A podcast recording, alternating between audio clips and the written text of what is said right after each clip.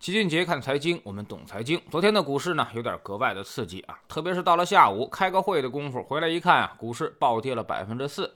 老齐也第一时间就在我们的星球粉丝群里面发了信息，说这么跌是有点离谱了啊，估计管理层该出手救市了。这话音刚落，市场就开始一波超级的微型反转，又把市场给生生拉了回来啊。那么拉到了中午收盘前的点位。而这波拉升的对象呢，就是一些市场指标股，比如什么贵州茅台、宁德时代这样的公司。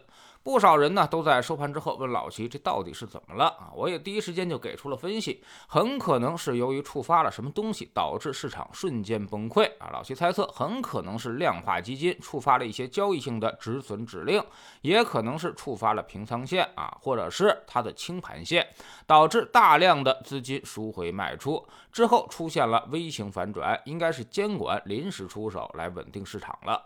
这种大 V 啊，那么绝对不是市场自发的力量，肯定是遇到了外力的干预，说明管理层也认为这么跌实在是有点过分了，所以未来会加强这方面的管理啊，估计后面量化的日子不会好过了，确实也是有点不像话。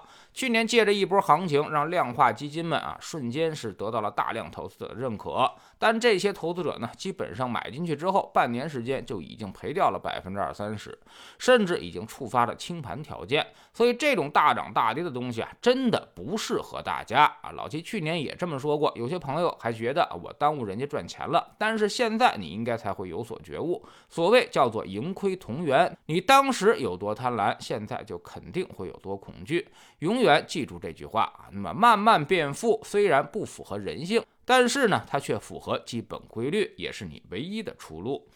未来几天呢，估计政策上该有什么动作了啊？这么跌下去，显然已经是市场失灵，所以现在有必要出来干预一下了。但是会不会一针就好呢？大概率是不会的啊！市场跌到这个位置，说白了就是信心崩溃所导致的，不是一两句话它就能解决的。后面呢还会有一定的波动，直到一些实质性的政策落地。具体什么政策啊？其实金融机构的人应该都知道，现在还不方便透露，但肯定会有。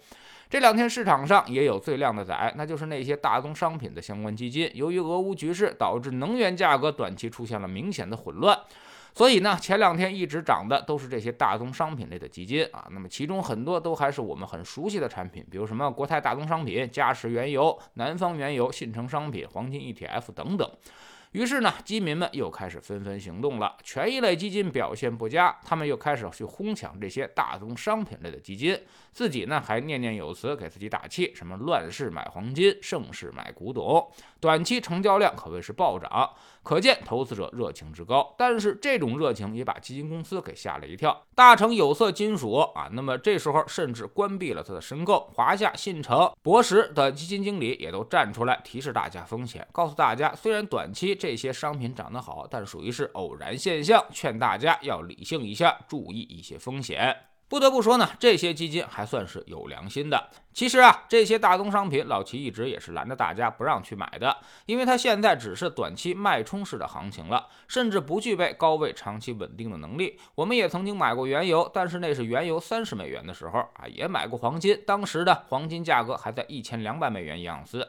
这时候你持有黄金和原油，它是可以为我们的组合分散风险的，因为这些大宗商品本身也有上升的需要。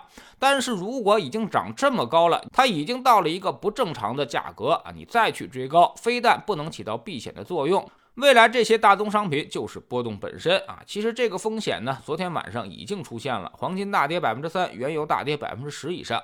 要特别提醒大家注意的一点就是，这些期货连接基金啊，都是要每月去换仓的，所以它的摩擦成本是比较大的。如果赶上一波大幅下跌，你就很难再回本了。之前我们做原油的时候就吃过一次大亏。有朋友是三十多美元买的原油，如果在底下没有持续加仓的话，等原油六十多美元，它还没有回本呢。那么，如果你现在一百二十美元去买原油的话，估计这辈子都很难回本了。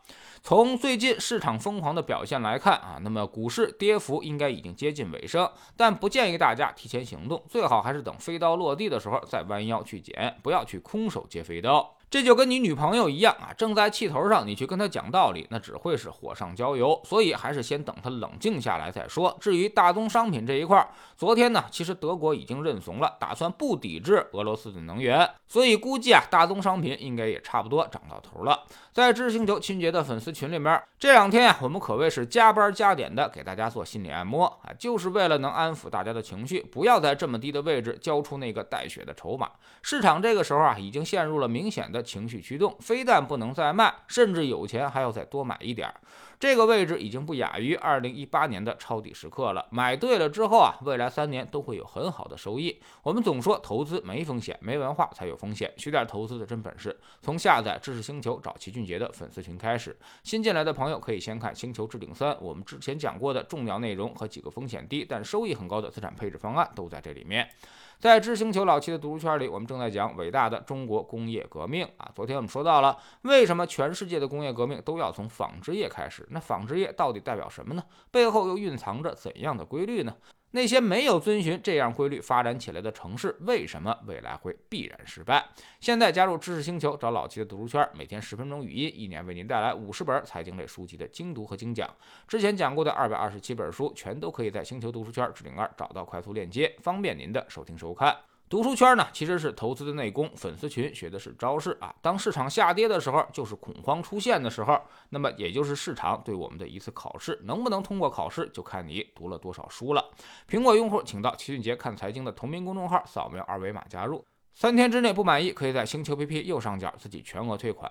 喜马拉雅的小伙伴可以在 APP 顶部搜索栏直接搜索齐俊杰的投资书友会，老齐每天讲的市场策略和组合配置，以及讲过的书都在这里面。读万卷书，行万里路，让自己获得提升的同时，也可以产生源源不断的投资收益。欢迎过来体验一下，给自己一个改变人生的机会。